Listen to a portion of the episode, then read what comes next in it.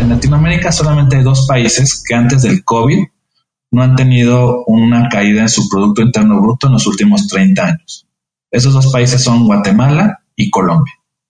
Entonces, es un país que, va muy bien, que creo que, están haciendo unas apuestas correctas para el desarrollo del país. Y como PepsiCo, al ser el tercer mercado más grande de Latinoamérica, es México, Brasil y Colombia, pues tenemos una apuesta muy grande hacia el futuro. Hola, has venido a escuchar nuestras historias, ¿verdad? Entonces, bienvenido a Cuentos Corporativos, el podcast donde Adolfo Álvarez y Adrián Palomares hacen de juglares y nos traen relatos acerca del mundo de las empresas y de sus protagonistas. Prepárate a escuchar interesantes historias acerca del management, startups, compañías exitosas y fracasos empresariales. Pon a tono tus oídos y disfruta de este nuevo capítulo de Cuentos Corporativos. Y como todo cuento, este también empieza con un había una vez. Que lo disfrutes. Considero que es importante compartir con nuestros escuchas un punto que no debemos de pasar por alto. Así es, yo creo que siempre nos enfocamos en el desarrollo de nuestro emprendimiento, pero dejamos de lado elementos como el cuidar nuestra imagen y en particular nuestra piel. Yo no sé si la gente tiene en cuenta que la piel es el órgano más amplio del cuerpo. Incluso en los seres humanos adultos llega a tener casi 2 metros cuadrados y pesa cerca de 5 kilos, por lo que no es menor tener muy en cuenta lo que nuestra piel necesita. Y bueno, es por eso que queremos recomendarte la línea de cosméticos mediterránea. Se trata de productos italianos que nacen de una práctica ancestral, basados en ingredientes naturales y simples como el aceite de oliva. Yo les invito a entrar en su página de internet www.mediterránea.com.mx. Puedes encontrar productos dermatológicos y cosméticos para todas las personas, hombres y mujeres, todo tipo de piel y edad. Para conocer más, visita la página www.mediterránea.com.mx y realiza tu compra. Utiliza el código CUENTOS, con el cual vas a tener un 15% de descuento al realizar tu primer pedido. Hola a todos, yo soy Adrián Palomares y les doy la bienvenida a Cuentos Corporativos, el podcast que relata la historia de mujeres y hombres que construyen, emprenden, innovan, se equivocan, fracasan y en la mayoría de los casos vuelven a comenzar. Yo soy Adolfo Álvarez y en esta oportunidad tenemos el gusto de presentarles nuestra segunda temporada que hemos llamado Aprender de los Grandes, donde vamos a darle cabida a las denominadas empresas constituidas. Se trata de compañías maduras y consolidadas, pero que han logrado reinventarse y adaptarse a los nuevos tiempos. Así que comenzamos este nuevo episodio diciendo como siempre las palabras mágicas. Había una vez un joven mexicano que decide estudiar ingeniería industrial en sistemas en el Tecnológico de Monterrey, para posteriormente obtener un MBA con énfasis en finanzas del IPADE Business School y la Universidad de Tulane, Abe Freeman School of Business. Nuestro invitado inició su carrera en PepsiCo hace 20 años y me acaba de confesar que 11 meses como Marketing Brand Manager y desde entonces ha ocupado distintos cargos gerenciales en las áreas de mercadeo, manufactura y ventas, incluyendo el rol de gerente general de Joint Venture Sabra en México y gerente general de PepsiCo Alimentos Centroamérica Norte. Gustavo Salas es gerente general de PepsiCo Alimentos Colombia desde el 2018, donde se ha caracterizado por ser un líder transformacional con experiencia en negocios multicategoría, incluyendo distribución directa, mayoristas, grandes distribuidores y el canal organizado. Bienvenido Gustavo a Cuentos Corporativos, un gusto tenerte con nosotros. Hola Adrián, hola Adolfo, un gusto estar con ustedes aquí en, en Cuentos Corporativos. Muchísimas gracias y muy contentos de tenerte en esta segunda temporada que para nosotros es realmente importante conocer acerca de la trayectoria que tanto tú personalmente como tu empresa hoy en día tienen. Y para eso necesitamos conocer. Es importantísimo conocer quién es Gustavo Salas, la persona detrás de Gustavo Salas. ¿Qué nos puedes contar de eso? Gustavo es un chilango, chilango de nacimiento, de, padres chilangos también. Ya cuando uno se va un poquito más atrás, mis abuelos si venían de, otras partes de la República, una abuela de Tepic, otro abuelo de Puebla, tengo un abuelo tejano, que, que, tenemos grandes historias con mi abuelo tejano, y una abuela que viene de San Luis Potosí.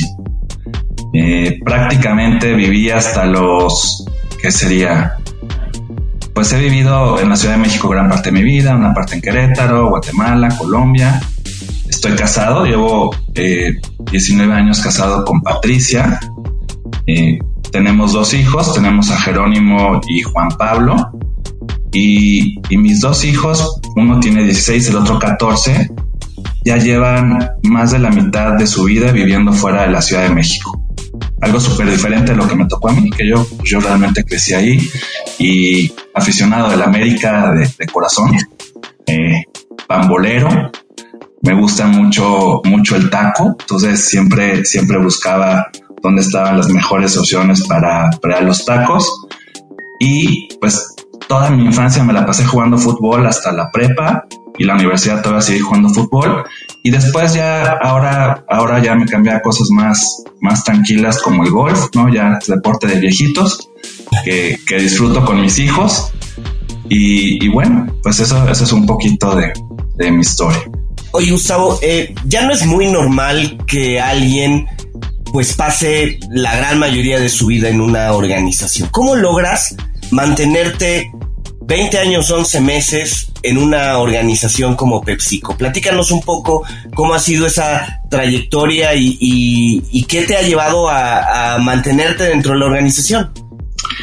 En, en 20 años que he estado en PepsiCo, ahorita estaba haciendo cuentas y he tenido más de 10 posiciones.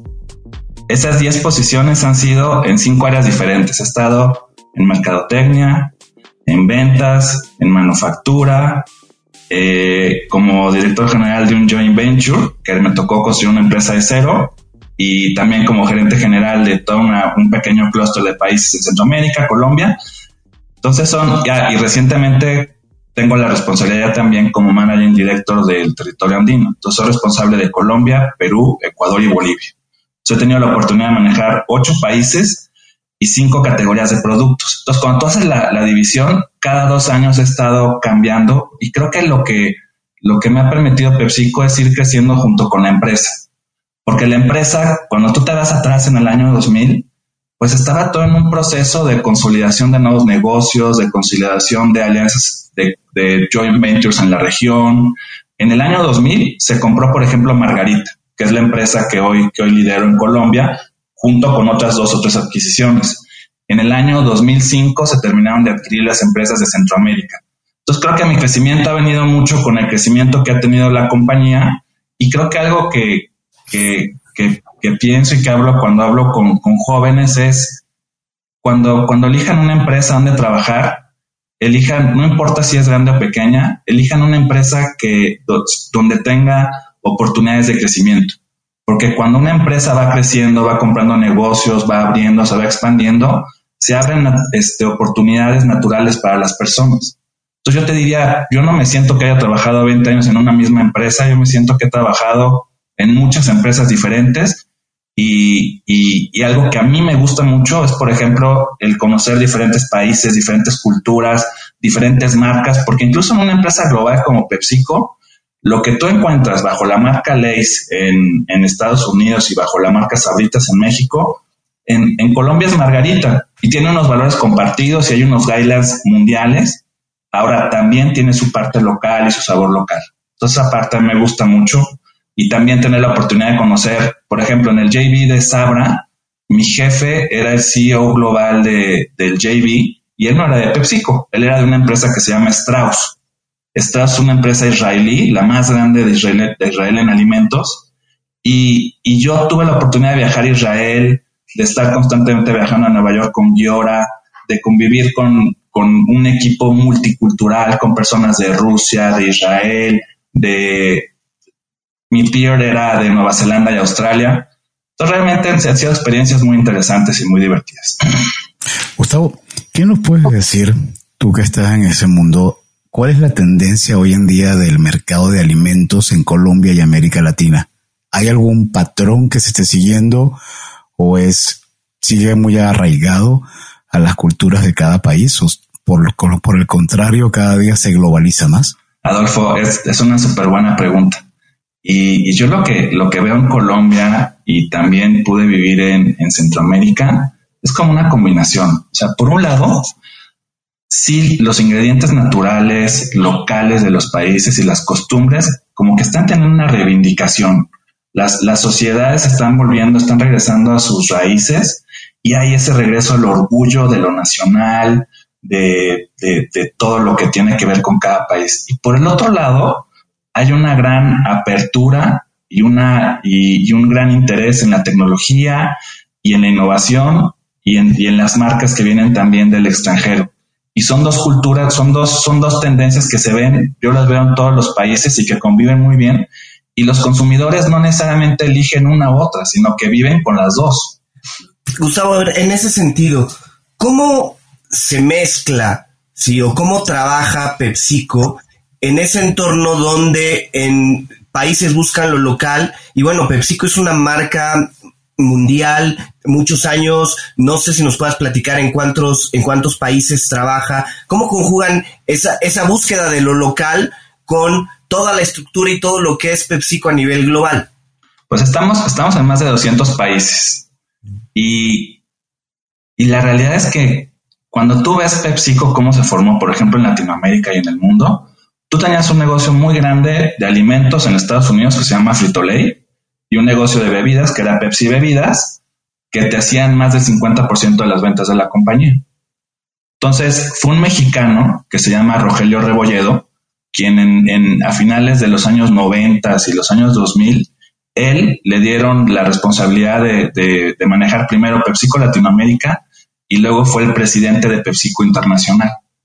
Entonces, Rogelio lo que hizo fue empezar a adquirir muchas empresas en el, en el mundo. En Latinoamérica adquirió empresas en Brasil, en Chile, en Colombia, en todo Centroamérica.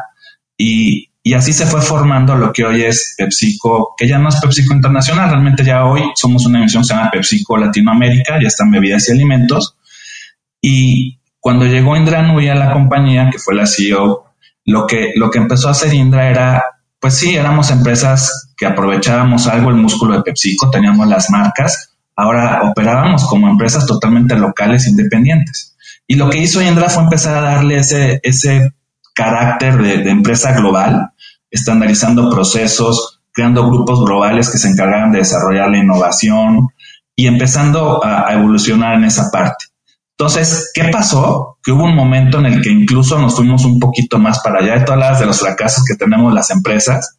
Y ahí me pasó en Guatemala, porque yo cuando llegué a Guatemala yo vi un negocio donde el 60% de mis ventas lo hacía una marca que se llama Tortrix, que es como, es una, es un snack de, maíz. Y, hubo un momento en que la organización decidió no invertir en esa marca y solamente invertir en las marcas globales, Lay's, Doritos y Chetos. Y lo que vimos era que no podías tampoco desproteger las marcas locales porque tienen un arraigo enorme, tienen un gran valor y también cumplen una función importante, como les platicaba, es el balance entre las dos. Entonces ahí parte del aprendizaje era, tenemos que balancear los esfuerzos y, y, no solamente apoyar las marcas, las marcas globales, sino las marcas locales. Y ahora estamos ya como con un balance mucho más profundo en esa parte y la otra parte que ha cambiado mucho en PepsiCo es, el, es la relación con las comunidades y, el, y, el, y la parte del propósito, que eso es algo que, que, incluyó también Ideanuyi y que, que nos está ayudando mucho a ser una empresa mucho más local, donde trabajamos muy de cerca con las, con las comunidades de cada país y cada, cada comunidad tiene sus necesidades específicas donde tenemos que desarrollar programas para contribuir.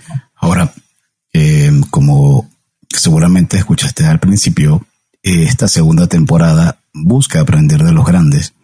Y los grandes no quiere decir que necesariamente son empresas que ya se durmieron en los laureles. Estoy seguro que no es el caso de PepsiCo. Ahora, ¿cómo hacen para mantener ese esquema de dinámica intraemprendedor o de innovación para que la marca siga brillando no solamente por los productos que ya se conocen desde hace mucho tiempo, sino los nuevos. Pues hay, hay mucho trabajo ahí y, es un trabajo, yo te diría, es una constante evolución.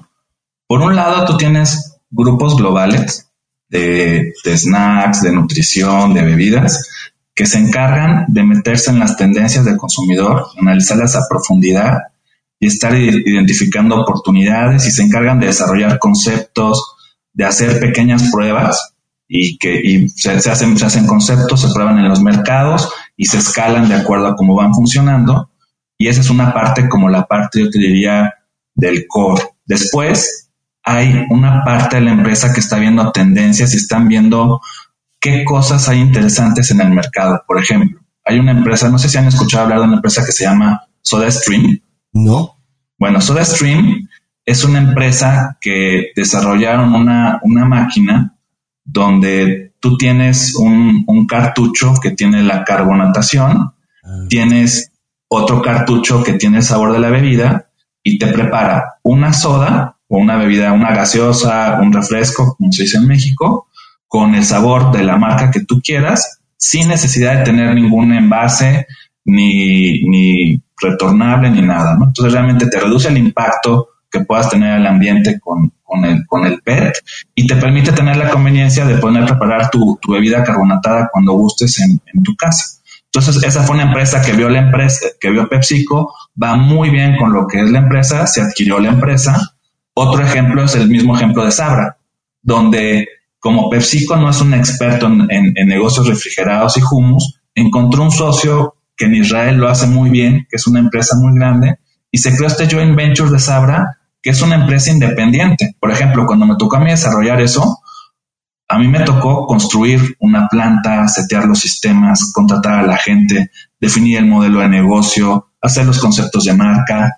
Yo, con un equipo apoyado mucho por el equipo global del JV, ahora hasta éramos una empresa independiente con cuentas de banco separadas con, una razón social diferente, pagamos los impuestos aparte, comprábamos todo y había cosas que nos apalancábamos de PepsiCo y cosas que hacíamos nosotros. Entonces, esta habilidad que tiene la empresa para poder decir, de repente yo invierto y hago una empresa de cero dentro de mi empresa, de company within the company, o adquieres empresas como SodaStream.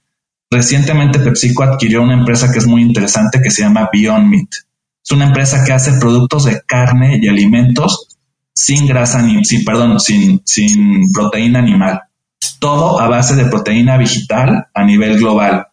Eh, se acaba de comprar otra empresa que es de, snacks de frutas que se llama Bear, que son solamente frutas deshidratadas. Entonces, es, y, luego tienes a todos esos grupos globales que entonces ellos buscan chefs, buscan, este, se creó todo un, todo un equipo de diseño que, que, que, que, se encarga de diseñar, es un, es un diseñador famosísimo italiano que está en Nueva York y que le hace todos los productos, todo el diseño, no solamente de los empaques, sino de cómo se ve las marcas, cómo le da vida a las marcas en los puntos de venta, en, en más allá de, de, lo que es todo el empaque, ¿no? Sino como que se fija en toda la experiencia que tiene el consumidor de consumo. Gustavo, eh, pensando un poco en justo las empresas que comentas que PepsiCo está adquiriendo, ¿cómo ves el futuro de eh, eh, los alimentos? ¿Vamos a ir hacia una tendencia a comer este, menos temas de animales? ¿Sabrá igual la carne de animal que la que viene de proteína vegetal? Y, la otra, eh, ¿cómo ves también el proceso de adquisición? ¿Sí? Vamos a mantenernos en un proceso de comprar las cosas de la misma manera, a lo mejor con muchos empaques, todo eso. ¿Cuáles serían las tendencias que tú consideras en, en ese sentido, en la parte de los alimentos y también en el proceso de adquisición y producción que nos puedas comentar? Yo lo que veo es que hay, hay como un regreso y va a haber un regreso hacia lo natural y hacia reducir los empaques, y que todo sea mucho más sencillo, porque parte de lo que trabajamos como empresas, por ejemplo, buscar un, mundo circular para los empaques, donde, donde el empaque que tú, que, toma el consumidor, después se pueda reutilizar y regrese otra vez al empaque y no te impacte el, ambiente. Ahora, una de las principales tendencias hoy es buscar productos naturales, buscar productos eh, eh, y, creo que ahí va a tener que cambiar mucho. Lo que ha cambiado mucho es la información y mientras el consumidor se informe más y pueda ir cambiando los hábitos, pues seguramente se van a ir moviendo hacia, hacia diferentes cosas como los productos de lo que platicaba ahorita de, proteína vegetal. Ahora, la realidad es que hay, hay gusto para todo. Entonces tú tienes personas que buscan diferentes, diferentes necesidades,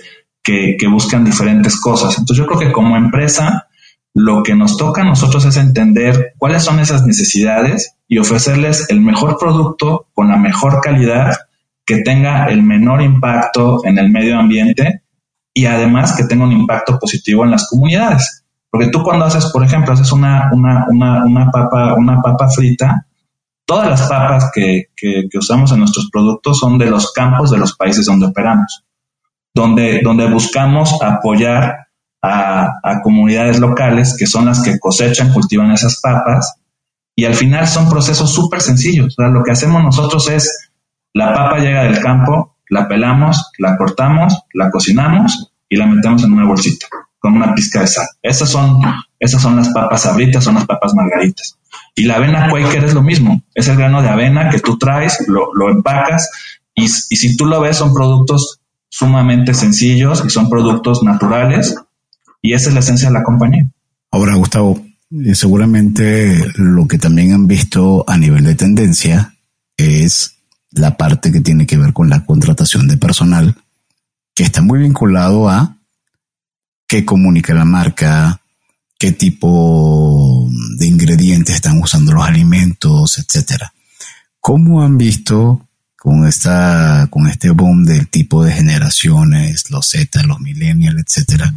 ¿Cómo ha sido el proceso, si es que lo ha habido, de transformación para lo que es la captación o retención de personal eh, en América Latina? Pues la, realmente la, la, marca de PepsiCo es ganar con propósito. Y creo que la, la parte que, que, vemos que conecta mucho mejor con, con los jóvenes es toda la parte que tiene que ver con propósito, que son todos los elementos que donde trabajamos en PepsiCo para crear un sistema alimentario sustentable. Y tiene diferentes, tiene diferentes elementos. Uno es la parte de productos, donde, donde buscamos traer soluciones innovadoras que satisfagan nuevas necesidades, como las compañías que les, que les comenté, y también mejorando los productos que tenemos, reduciendo los negativos, incluyendo cosas positivas, ampliando nuestro portafolio de, marcas. Por el otro lado está todo el trabajo que se hace con los empaques para crear un mundo circular con los empaques, donde tienes creas comunidades de recicladores. En, por ejemplo, en la costa, en Colombia, tenemos un grupo de recicladores que se encargan y que viven de reciclar nuestros empaques. Y estamos haciendo nosotros, por ejemplo, estamos corriendo un proceso para que nos permite el, el transformar los empaques flexibles y que se vuelvan composta. Después tenemos toda la parte de comunidades y esta es la parte que yo les platicaba. Si todos nuestros productos prácticamente vienen de papa, maíz, arroz, plátano, pues cómo creas estas comunidades y, cada comunidad tiene una historia. En Colombia hay una comunidad que se llama Las Manos detrás de, de Natu Chips, Colombia de los años 90, y tú lo debes de conocer súper bien, Adolfo, fue una etapa compleja para el país.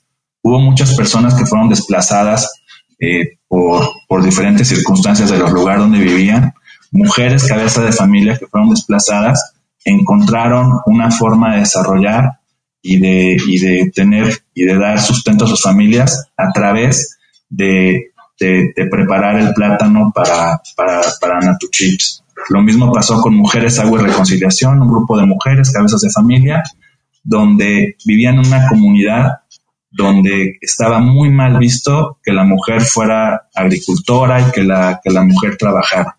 Entonces se apoyó a esta comunidad, se reivindicó el lugar de la mujer dentro de la sociedad, se convirtieron en un icono de las mujeres mostrando que sí pueden hacerlo y que lo hacen mejor incluso que los hombres en, en, el campo. Y empezó, se empezó a crear un círculo virtuoso. Entonces, ese tipo de historias, y por el otro lado, tú tienes toda la parte de inversión que hacemos en, la, para reducir el impacto al medio ambiente. Entonces, inversiones para hacer que se reutilice el agua, para que no impactes el agua en las comunidades donde están tus plantas en la planta de Colombia en Funza acabamos de invertir en una tecnología que permite reutilizar el 80% del agua que se consume para el proceso. Inversión en paneles solares que te permitan también reducir el consumo de energía y las emisiones que vienen cuando se produce la electricidad. Entonces, eso es lo que conecta con, con, con, los jóvenes. Y aparte, como todas esas cosas están íntimamente ligadas con el desempeño del negocio, se crea un círculo vicioso muy importante, perdón, no vicioso, virtuoso, un círculo virtuoso muy importante porque si el negocio crece, el impacto positivo que tienes en todos esos puntos crece. Gustavo, muchos de los proyectos o de las iniciativas que nos comentas tienen que ver en relación a la mujer. ¿Cómo han hecho para que PepsiCo realmente se vuelva, pues, inclusivo, ¿no? Y que considere realmente a la mujer. Y, una pregunta muy puntual. ¿Cuántos de tus reportes directos son mujeres? Ok, Adrián. En, de, mis, de, mi equipo tenemos el 45% son mujeres. Y en la empresa, en PepsiCo en general, debemos de andar por el 41-42% en puestos gerenciales y directivos. Ahora, son, son tres partes bien importantes que, hay que considerar para la diversidad. La primera es, necesitas que haya una representación, que es de lo que estamos hablando, que haya un porcentaje, ¿no? Mm. Ahora, esa representación sí te puede ayudar en algún momento las cuotas. Lo que, lo que hemos aprendido que te ayuda más es los procesos tú tienes que asegurarte que tienes procesos y la parte más difícil que yo me acabo de, acabo de estar en un curso que me, que me, educaron del tema y es, nosotros tenemos sesgos inconscientes, hombres y mujeres, que, que, que son un obstáculo para lograr ese objetivo de la diversidad. Y un sesgo inconsciente es, por ejemplo, cuando alguien dice, es que una mujer no puede ser vendedora de, papas margaritas porque es un trabajo muy pesado y, y, va a ser muy difícil para ella. Ese es un sesgo inconsciente. Porque ahí la pregunta que te tienes que hacer es, ¿por qué es tan pesado el trabajo que no lo puede hacer alguna persona en particular? ¿Y cómo creo yo las condiciones para que todo mundo pueda hacer ese trabajo y que realmente te beneficies de tener un complemento y capacidades que se complementen y que realmente, porque al final de cuentas, lo que tú tienes que buscar como empresa es que tu población como empresa represente la sociedad en la que trabajas. Entonces, si tus clientes son 50% mujeres, ¿por qué los atiendes solamente con hombres? Entonces, este, esa parte de representación es súper importante y ahí tienes que meter procesos. Entonces, cada que es los procesos vas a reclutar, pues tienes que meter el mínimo 50% de mujeres en todos los procesos y tienes que asegurarte quitar los sesgos, como por ejemplo, hay una práctica que me gusta mucho que es quitar el sexo de las hojas de vida. Entonces tú vas a ver la trayectoria, vas a ver a la persona, no vas a ver su, no vas a ver nada más más que lo que ha logrado, lo que ha hecho. Entonces la parte de representación que tienes que romper los sesgos inconscientes para crecer. Después está la parte de equidad. Equidad es que tengan hombres y mujeres las mismas condiciones, que creo que eso es algo que hacemos muy bien y que las políticas te cuidan. Y luego está la parte más compleja, que es la parte de inclusión. La parte de inclusión son comportamientos. Y los comportamientos es donde tú tienes que tener ciertos comportamientos que midas y que le pidas a, lo que midas. Por ejemplo, tenemos encuestas de 360, encuestas que miden las competencias de liderazgo, que crees un ambiente inclusivo porque si de nada te sirve tener la representación y la equidad, si va a haber personas dentro de la organización que no escuchan a una persona, que no la consideran, que no toman sus decisiones, que no toman, que no la toman en cuenta, porque por su sexo o por su raza o por lo que sea. Entonces esa parte de la inclusión es donde, donde tiene que haber un impacto muy fuerte desde arriba de la organización y donde también hay, hay una parte que es tomar riesgos. Tomar riesgos y una de las de los principales aceleradores y que, nos platicaban en, el curso en el que fui es que cuando hay una mujer CEO, cuando hay una mujer presidenta, cuando hay una mujer en los puestos más importantes, es cuando se empiezan a estas transformaciones. Y creo que eso ha sido clave para PepsiCo. Tuvimos a Indra Nui y hoy en Latinoamérica tenemos a, Paula Santilli, que es la, CEO de Latinoamérica. Y les confieso que aunque tenemos muy buenos resultados, no estamos conformes con lo que estamos logrando todavía y creemos que podemos hacer un mejor trabajo porque todavía nos falta balancear y hay áreas, como les platiqué, como puede ser ventas, como puede ser operaciones, donde todavía hay mucha oportunidad por seguir creciendo la equidad. Oye Adrián, en estas conversaciones con diferentes emprendedores, uno se da cuenta del nivel de energía y concentración que le dedican a su proyecto, ¿cierto? Sí, la verdad es que a veces es impresionante, ¿no? Sabemos que los proyectos los llevan a situaciones de mucho estrés o dificultades para dormir.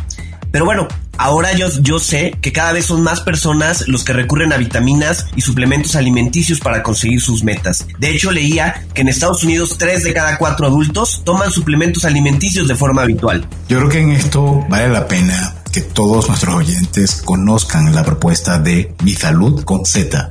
Es una startup mexicana que está revolucionando la forma de consumir vitaminas con un enfoque basado en la personalización. Entras a la web haces un test, te van preguntando por tu edad, preocupaciones, hábitos, alimentación y con base a tus respuestas, ellos te recomiendan la combinación de vitaminas que más te puede ayudar. Si quieren conocer más y probarlo, los invitamos a visitar www.misaludconz.com, realizar el test y adquirir sus productos usando el código cuentos con el que van a obtener un 20% en su primera compra. Ahorren en sus suplementos y permitan que su cuerpo se sienta mucho mejor. Les invitamos a que entren a www.misalud.com y usen el código cuentos para un 20% de descuento y así tengan una mejor calidad de vida. Bien, seguimos Gustavo aprendiendo de los grandes y otra pregunta muy vinculada porque hemos estado muy como por by the book, ¿no? Hemos visto lo que es la tendencia de la parte alimenticia, hemos visto lo que es la tendencia en contratación, en la relación de la parte de inclusión y ahora la pregunta que tiene que ver con lo que es lo que están haciendo ustedes para manejar las tendencias del consumo que hoy en día luchan contra la obesidad. ¿Cómo la marca, cómo PepsiCo se está adaptando a esta tendencia? Bueno, es un problema muy complejo que estamos enfrentando en muchos países. Es un problema que tiene que ver, aparte de la alimentación, tiene que ver con temas sociales, tiene que ver con actividad física, incluso la seguridad llega a afectar, porque en lugares donde las personas no pueden salir de sus casas, pues también se vuelve una cosa muy compleja. Y la otra también es un tema de educación. Entonces, PepsiCo, ¿cómo lo ha afrontado? Lo que ha hecho PepsiCo es ampliando todo su portafolio, y esto ya es un proceso que lleva muchos años. En el año 2000 se adquirieron empresas como Quaker Oats, como Gatorade, y ir abriendo todo un portafolio que, que esté disponible para diferentes necesidades y diferentes, diferentes gustos. Lo que les platicaba, quitar, quitar los negativos de, algunos productos, ir, ir, sustituyendo grasas saturadas por, por mejor calidad de grasas, reducir niveles de sodio, reducir niveles de azúcar. Ahora, la realidad es que no hay alimentos buenos ni malos.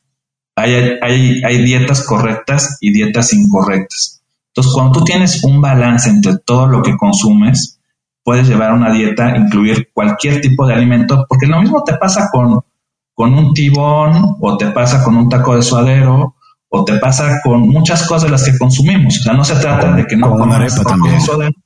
una arepa, ¿no? Se trata de que, de que, de que estemos educados, de que sepamos cómo combinarlos y sí, que el que hace el taco de suadero, que haga la arepa, que lo haga con los mejores ingredientes, que cuide la calidad y ofrecer siempre lo mejor a los consumidores. Y eso es lo que hacemos nosotros. Gustavo, hay países como México que han incorporado a la parte de alimentos etiquetas como de identificación de ciertos alimentos que tienen exceso de azúcares, que tienen exceso de grasa u otro tipo de cosas. ¿Cómo ve PepsiCo este tipo de política y si lo ve como una tendencia que está llevando en otros países de Latinoamérica? Creo que es, es, es parte del informar al consumidor de, de, lo que se está alimentando, es parte de fomentar esa, esa cultura y esa educación.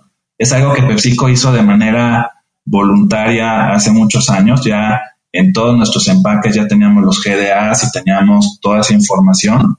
Entonces yo creo que eso es algo que va en, el, en la dirección correcta y que permite al consumidor el, el, saber qué está consumiendo y justo llevar ese balance de decir, oye, ya me consumí tantas calorías, mi meta es tanto, estoy consumiendo tantas con ejercicio, cómo balanceo y cómo, cómo, puedo, cómo puedo yo manejar mejor mi alimentación. Entonces yo creo que, que es algo súper positivo y, Y, es algo que aparte ya está pasando en todos lados, ¿no? Ya se implementó en Chile, ya se implementó en México, en Colombia acabamos de llegar a un acuerdo con la industria y con el gobierno y, debe estarse implementando en los próximos dos años. Incluso, incluso en Colombia también hay una nueva ley que, regula el, contenido de sodio, donde, donde se, se fijaron ciertos límites de sodio. Entonces creo que, creo que es algo que nos lleva como sociedad a, buscar una mejor alimentación en general y construir esa cultura que te permita tú mismo saber qué estás consumiendo y poder llevar un balance. Seguimos conociendo y qué nos puede decir de un challenge que está vinculado a ustedes, que es el Dare to Do More. ¿Qué podemos conocer acerca de este programa? Pues Dare to Do More es un, es un programa que, que, creó la empresa justo para vincularse con, los jóvenes. Es un programa donde invita a los jóvenes a hacerle propuestas de negocio a PepsiCo. Entonces sería como una especie de Shark Tank para, para PepsiCo, donde los jóvenes compiten.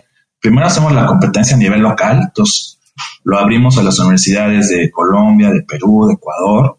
Los chicos hacen un proyecto de, que tenga que ver con la, con la empresa.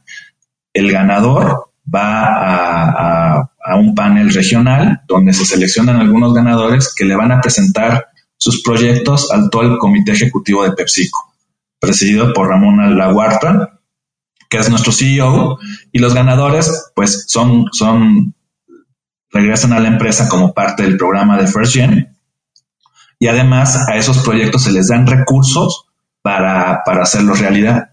creo que es un proyecto muy chévere y, que, y, bueno, y en Colombia tenemos una gran, tenemos eh, a, Isa, que creó un proyecto que era hacer algo con, con una fruta local, un snack con una fruta local, y que tuvo la oportunidad de ir a, presentarle a Ramón, y hoy, hoy está trabajando con nosotros en el área de, de Market Insights. Oye, y, y, justo te iba a preguntar si nos podrías platicar de algún proyecto en particular, pero ¿qué ha pasado con esta chica, con Isa, que presentó el proyecto. El proyecto ha ido caminando, este, están evaluando ya para lanzarlo. Eh, ¿Ella sigue llevando esta parte del proyecto o ya está incorporada a otro tipo de labores dentro de PepsiCo? Ella lo llevó y el proyecto se sigue, se sigue desarrollando. Ahora está más en una parte del, área de investigación y desarrollo.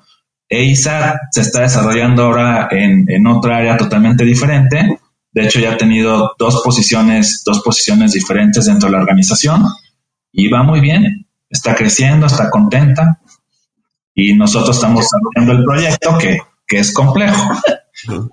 Sí, porque ella nos propuso hacer un snack con una fruta, con una fruta local.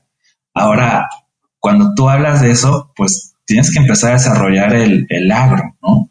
Entonces, y no necesariamente hay programas agrícolas de todo de, cualquier cosa que esté así, tienes que controlar los procesos, entonces hay un grupo de personas que están ahorita viendo cómo construyen toda esa cadena. Y la edad de, Isa me da mucha curiosidad. Isa, híjole Adolfo, no debe tener, tiene menos de, de 25 años, debe tener 22, 23 años. Wow. Viendo todo esto, Gustavo, ¿cómo ves a PepsiCo en Colombia en los próximos cinco años? A PepsiCo en Colombia lo veo con una perspectiva muy positiva. Creo que Colombia dentro de la región es un país que, ha tenido un desarrollo muy interesante. El desarrollo de la, de la, economía naranja en Colombia ha sido muy, muy relevante y hemos visto fenómenos como el crecimiento de, negocios como los discounters, donde tienes los rapis, tienes los merqueos, tienes un e-commerce que se ha desarrollado muy, muy fuerte. Entonces es un mercado donde el consumidor está, sí, tiene un alto apego a, las costumbres locales y, ahora también están en búsqueda de cosas nuevas, de tecnología. Es de los pocos países de Latinoamérica. En Latinoamérica solamente hay dos países que antes del COVID no han tenido una caída en su Producto Interno Bruto en los últimos 30 años. Esos dos países son Guatemala y Colombia.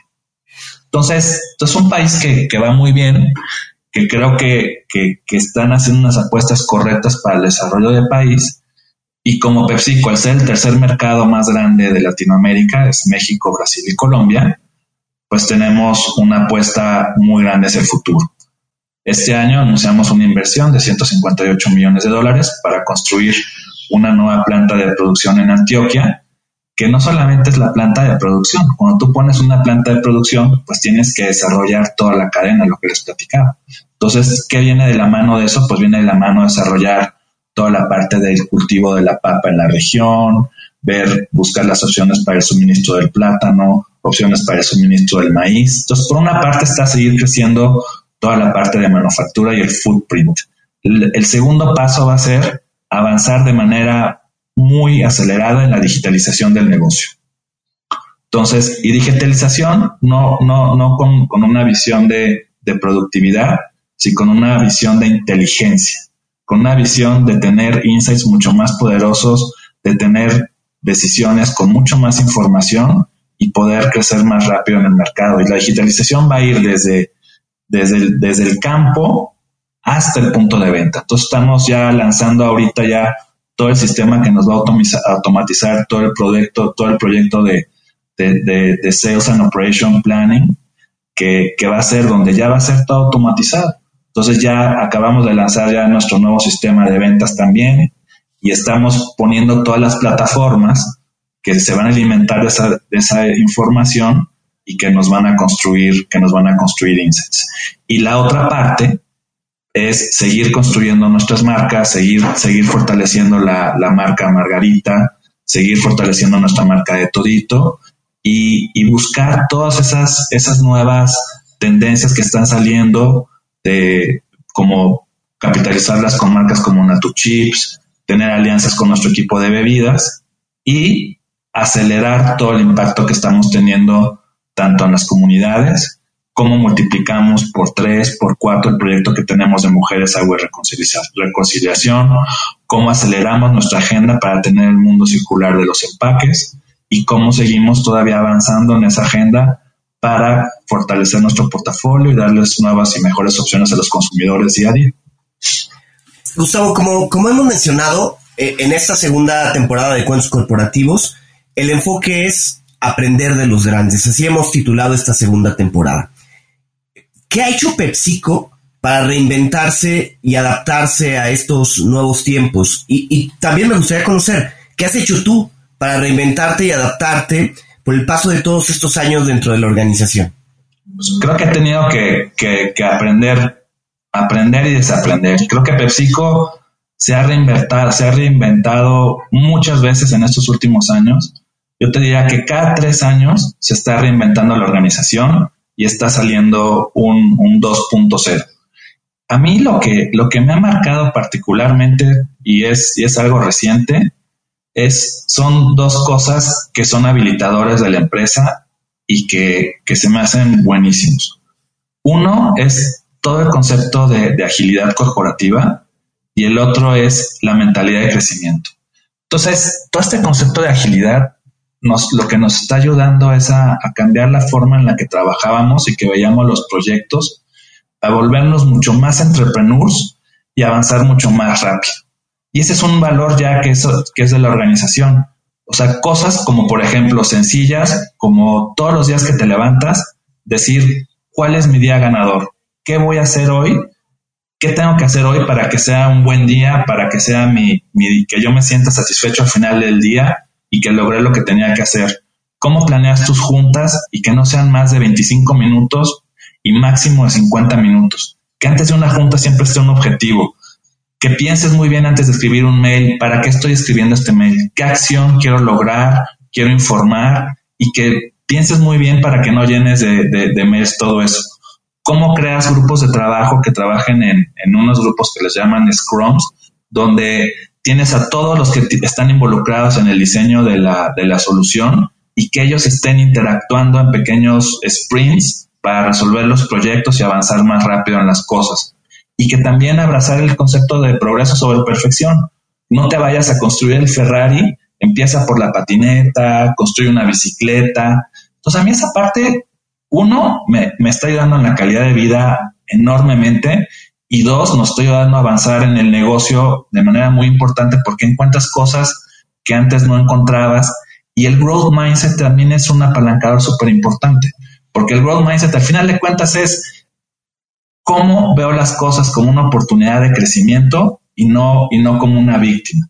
Y luego hay dinámicas de high performance teams donde la intención de esas, de esas dinámicas de equipos de alto desempeño es donde tú creas un ambiente de confianza con el equipo que trabajas. Entonces, donde como equipo tú le puedas decir, Adrián, Adolfo, tengo que decirles una verdad profunda. Ayer no fui la mejor persona que yo hubiera querido ser y me equivoqué en esto. Y creo que tenemos este problema que tenemos que atacar como equipo.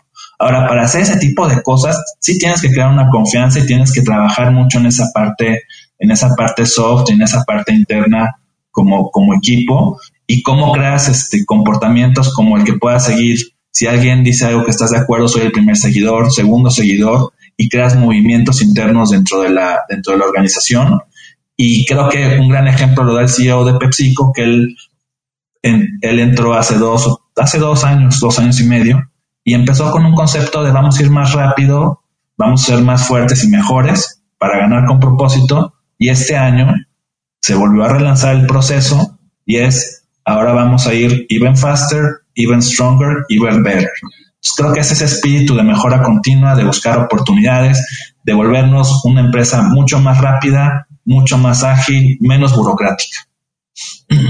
Wow, bueno, en verdad felicitaciones porque se ve un modelo de management muy avanzado con, bien como mencionas, términos de agilidad, de incluso de design thinking y seguramente de OKRs que están todos confluyendo para que salgan adelante y realmente exploten al máximo sus capacidades. Así que felicitaciones y ahora nos vamos a algo un poco más terrenal y mucho más personal. Gustavo, ¿te gustan los cuentos? Sí, sí me gustan los cuentos. Y me gustan las leyendas, porque mi, abuelo tejano se la pasaba contándome leyendas. ¿Y, en, alguna leyenda en particular mexicana que, o incluso colombiana ahora que te haya marcado o que recuerdes con singular particularidad? Pues mira, yo, yo recuerdo la de Juan Toscano, que era, era un, pues era un bandido que, que, le, que le robaba a los españoles en los tiempos de la, de la colonia, en el área de Guadalajara, y, era como una, como una especie de leyenda, este, era como Alibaba y los 40 ladrones, porque era, había una cueva donde si decía cierta palabra se abría la cueva y estaba llena de oro. Y entonces mi abuelo, ellos vivían en un pueblo en Tizapán, el Alto Jalisco, y nos íbamos a caminar y él me enseñaba la montaña y arriba de la montaña ahí pues yo creo que me hacía creer ver que había una puerta y era la puerta donde estaba la, cueva de Juan de, de, Toscano, de lleno de tesoros y, bueno, era, y, no nos cansábamos de escucharlo, ¿verdad? Gustavo, ¿algún libro que nos recomiendes? Puede ser en, en, el ámbito profesional o también algún libro en lo personal, alguna novela o algún otro tipo de libro que puedas recomendarnos. Mira, a mí me gustan mucho las, las novelas históricas. Y hay una que, me gusta mucho, que es que tiene mucho de historia, solo que la cuentan también como un poquito novelada, que se llama Los Reyes Malditos. Es una serie de, de 13 libros que te cuenta la historia de, los, de los reyes de, Francia de, y, cómo, cómo, cómo esa, esa dinastía pues estuvo de alguna forma maldecida por después de que ejecutaron al líder de los templarios y cómo todos los reyes tuvieron como, como pues muy, una, una vida muy corta y una vida muy complicada después de lo que hicieron. Y te cuenta también todas las historias, pues como que la verdad tiene su parte de historia y, de una forma muy, muy amena y divertida. Y ya más serio, yo estoy, a mí me gusta mucho toda la parte de historia, ¿no? Entonces leí muchos libros de, de la historia de México y lo que yo estoy buscando, por ejemplo, es leer la verdadera historia de México, no lo que te enseñan en la escuela. Entonces leí varios libros de eso. Yo te estoy leyendo un libro que se llama Del amanecer a la decadencia, que es de Jacques Barsun, y es un libro que te da la historia del mundo desde el año 1500 hasta el año 1995. Y está buenísimo, porque, porque te habla de, de, para él, la revolución más importante que ha habido en la humanidad es, el, es, es la revolución protestante que inició Martín Lutero y lo que, lo que dice Jax, que puede ser muy debatible y puede estar de acuerdo o no, es que el mundo se dividió entre ricos y pobres con esa revolución y que realmente los países más ricos, no que los otros no tengan, no sean ricos o no, son aquellos países que tienen una cultura protestante o que se parezca a las culturas protestantes. Y la diferencia que él decía era, son países que no piden, son países donde las personas ofrecen, ofrecen su trabajo, ofrecen eh, y le dan gracias a Dios una vez al año. Y ese, y desde su punto de vista, y dice cuando los países, por ejemplo, católicos, están más acostumbrados a pedir y esperan que les caigan las cosas. Pero bueno, por eso ya es para debatirse. Pero este, por ese libro, ese, ese lo estoy leyendo ahorita y me gustó mucho. ¿Y algún tipo de gadget, bien sea tanto físico, digital, aplicación, programa, que normalmente uses desde el punto de vista personal o corporativo? Pues desde el punto de vista corporativo, el que, el que uso ahora para mucho y me ayuda mucho en el trabajo es Teams, porque con Teams lo que, lo que nos está permitiendo es, por ejemplo, en los parte del concepto de agilidad es no vamos a ver presentaciones en las juntas donde estemos. Entonces tienes tu trabajo, te tienen que enviar el material dos días antes y aquí tú tienes carpetas donde se pone el material en la nube, todos los integrantes del comité acceden al material, todos ponemos comentarios ahí y ya cuando llegamos a la sesión, a la junta, porque eso tiene que ser dos días antes, ya llegamos a la toma de, o tenemos que llegar, ¿eh? porque todavía estamos en el proceso de aprendizaje, va a ser bien honesto, verdad profunda. Y entonces tienes que, tienes que llegar ahí y ya trabajas. Entonces, para mí, Teams nos ayuda muchísimo porque ya no tienes que estar buscando el mail, que cuando me mandaste el mail, a qué hora, y ya está ahí, ya sabes que te metes ahí y todo. Y en la parte personal, yo uso, me compré ahorita un, reloj Garmin para, para el ejercicio y, y, yo creo que es una aplicación buenísima para ir midiendo cómo está tu corazón, si estás cumpliendo tus metas de pasos. Me compré una báscula eh, digital que te da todo, todo, todo, peso, la, la, la. Y, y ya con ese monitoreo diario, pues me ha ayudado a forzarme a, a, hacer, a bajar de peso, ya logré bajar 5 kilitos y porcentaje de grasa. Entonces ese seguimiento está bueno. Creo que esa, la medicina va a evolucionar muchísimo en, en los próximos años con ese tipo de aplicaciones. Gustavo, ¿cuáles son dos empresas o empresarios latinoamericanos que consideres que están marcando tendencia actualmente, ¿no? Que vale la pena seguir. Creo que vale, vale la pena seguir a Rappi, vale la pena seguir a Merkeo y vale la pena seguir el fenómeno de los discounters.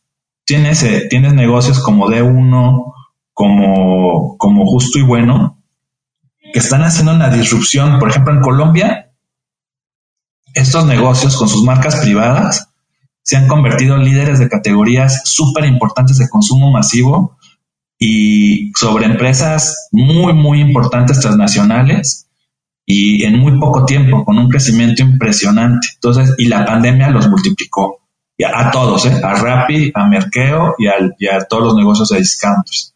Entonces, y el otro que se me hace muy interesante es Mercado Libre también. Gustavo, si alguien quisiera contactarte, quisiera enviarte un mensaje a ti o a alguien de PepsiCo, ¿dónde debería hacerlo? Pues me pueden contactar ya sea enviándome un mensaje por LinkedIn o enviarme un correo electrónico a gustavo.salas arroba pepsico.com y yo lo hago llegar a la persona indicada. Gustavo, ¿algún eh, mensaje final que quieras compartir, compartir con nuestros escuchas? Eh, con alguien que a lo mejor está pensando entre, no sé, dar el paso a una empresa este, más consolidada como lo es PepsiCo, ¿qué le podrías decir a, a nuestros escuchas? Pues yo lo que les podría decir es que Creo que una parte muy importante en todo este proceso tiene que ver con autoconocimiento. Y parte del autoconocimiento es identificar aquellas cosas que, te, que tú eres muy bueno y que son tus fortalezas, tener muy claro aquellas cosas que te pueden descarrilar y que te pueden sacar del camino. Y también definir muy claro tus aspiraciones. Y tus aspiraciones planearlas de futuro, lo más futuro que puedas al presente. Y tratar de imaginarte qué es lo que te gustaría eh, ir haciendo en cada paso, porque de esa forma tú ves lo que tienes de fortalezas, ves tus derailers y vas viendo qué es lo que te va a ir apalancando y lo que te va a ayudar a lograr eso. Y de manera muy intencional vas a poder definir, de acuerdo a, tu aspiración, cuál es ese camino que tienes que seguir. Porque lo peor que te puede pasar es ir moviéndote de empresas, ir moviéndote de, trabajos o de áreas sin, sin, tener claro qué es lo que quieres. Y, y la verdad es que lo que tú sabes hacer mejor es lo que te va a permitir a ti sobresalir en cualquier cosa que te propongas. Es súper difícil que sobresalgamos por las cosas que, que, que, no, que no son nuestra naturaleza, ¿no? Entonces, todo ese es el consejo que les daría. Muchísimas gracias, Gustavo. Eres Gustavo Salas por habernos acompañado y a ustedes por habernos escuchado. Si les gustó este episodio, no duden en suscribirse en su plataforma y calificarnos con 5 estrellas. Síganos en nuestras redes sociales. Nos encuentran en Facebook, Twitter, Instagram, LinkedIn. Visiten nuestro sitio www.cuentoscorporativos.com en donde encontrarán ligas a cada una de nuestras redes. Les recordamos que Cuentos Corporativos es un podcast producido por Adrián Palomares y Adolfo Álvarez. La edición de sonido está a cargo de Audica Producción y en la creación de contenido y soporte de producción contamos con el apoyo de Eva García. Como siempre decimos, las empresas, sin importar su origen, razón de ser o tamaño, todas tienen algo en común. Están hechas por humanos. Y mientras más humanos tienen, más historias que contar. Y todo cuento empieza con un había una vez. Nos vemos en el próximo capítulo. Muchísimas gracias, Gustavo. Gracias, Gustavo. Gracias, Adolfo. Gracias, Adrián. Un gusto estar con ustedes. Que estén muy bien. Gracias por habernos acompañado en este capítulo de Cuentos Corporativos. Ojalá que esta historia haya sido de tu agrado y sobre todo que te lleves ideas y experiencias que puedas aplicar en tu propio universo empresarial. Esperamos que nos escuches nuevamente y recuerda, todos los cuentos comienzan con un había una vez. Hasta la próxima.